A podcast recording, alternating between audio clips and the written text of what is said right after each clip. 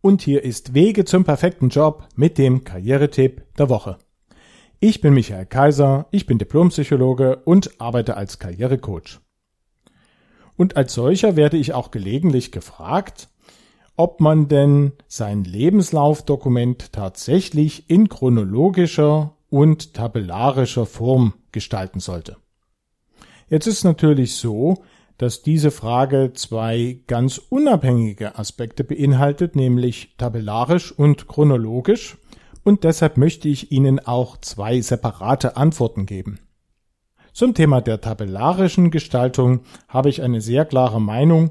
Ich empfehle Ihnen, diese lieber nicht zu wählen, ganz einfach, weil sie relativ viel Platz durch die erste Spalte mit den Datumsangaben verlieren und entsprechend weniger Platz dann auf der anderen Seite für die Darstellung der eigentlich wichtigen Informationen zu ihrer Arbeitserfahrung und natürlich insbesondere zu ihren erreichten Erfolgen übrig bleibt.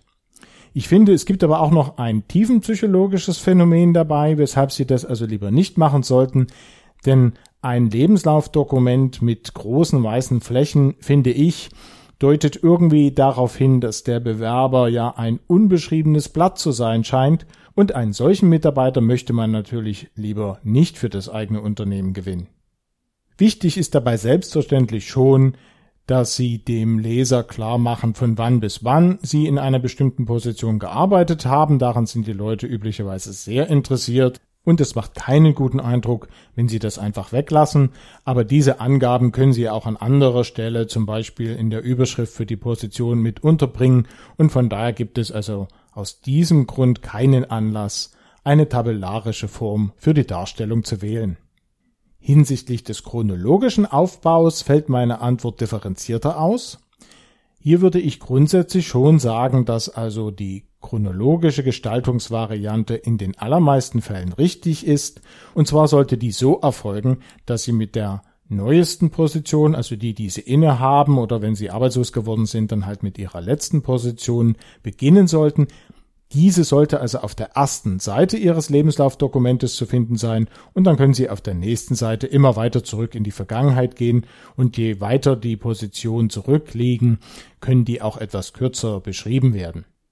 Das hat dann am Ende den großen Vorteil, dass Sie alle wichtigen Informationen auf der ersten Seite Ihres Lebenslaufdokumentes stehen haben und wenn man also nicht viel liest, bekommt man trotzdem ein rundes Bild von Ihrem aktuellen Profil, was entsprechend überzeugend ist. Ich hatte mich ja schon wiederholt dazu geäußert, dass die erste Entscheidung, ob man sich ihre Bewerbungsunterlagen weiter ansehen möchte oder nicht, unter Umständen schon innerhalb der ersten 60 Sekunden getroffen wird und genau deshalb ist es ebenso wichtig, dass Sie einen Lebenslauf haben, der bereits auf der ersten Seite überzeugt und eben genau dazu einlädt, sich näher mit Ihren Bewerbungsunterlagen und allen anderen Dokumenten etc. zu beschäftigen.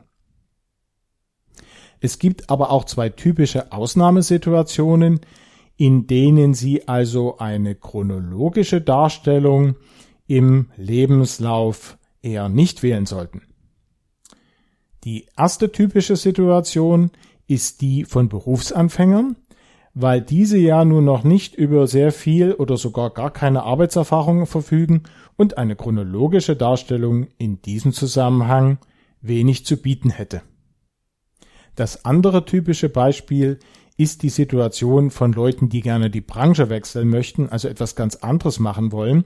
Und hier würde ja dann die chronologische Darstellung eher für die Fortsetzung des bisherigen Berufswegs sprechen und genau den wollen sie ja verlassen. In diesen beiden Situationen ist es besser, auf der ersten Seite des Lebenslaufes lieber alle Informationen zusammenzustellen, die berücksichtigt werden sollten um ihnen am Ende dann, obwohl sie in dem einen Fall sehr wenig Arbeitserfahrung haben oder in dem anderen Fall eben aus einer anderen Branche kommen, dann doch den Zuschlag zu der entsprechenden Stelle verschaffen sollten. Was es dabei alles noch zu bedenken gibt, kann ich im Rahmen dieses Karrieretipps der Woche aus Zeitgründen leider nicht ausführen, aber vielleicht mache ich zu einem späteren Zeitpunkt zu diesem Thema mal eine separate Sendung. Viele weitere Fragen rund um das Thema Lebenslaufschreiben beantworte ich übrigens auch in meinem kostenlosen Online-Ratgeber richtig bewerben. Und wenn Sie daran interessiert sind, dann finden Sie diesen im Internet unter der Adresse richtig-bewerben.net. Diesen Beitrag und auch alle früheren Beiträge unserer Sendereihe können Sie auf meiner eigenen Website nachhören unter der Adresse www.michael-kaiser.de. Damit wünsche ich Ihnen wieder einmal ganz viel Erfolg bei der Umsetzung Ihrer beruflichen Pläne und sage Tschüss, bis zum nächsten Mal.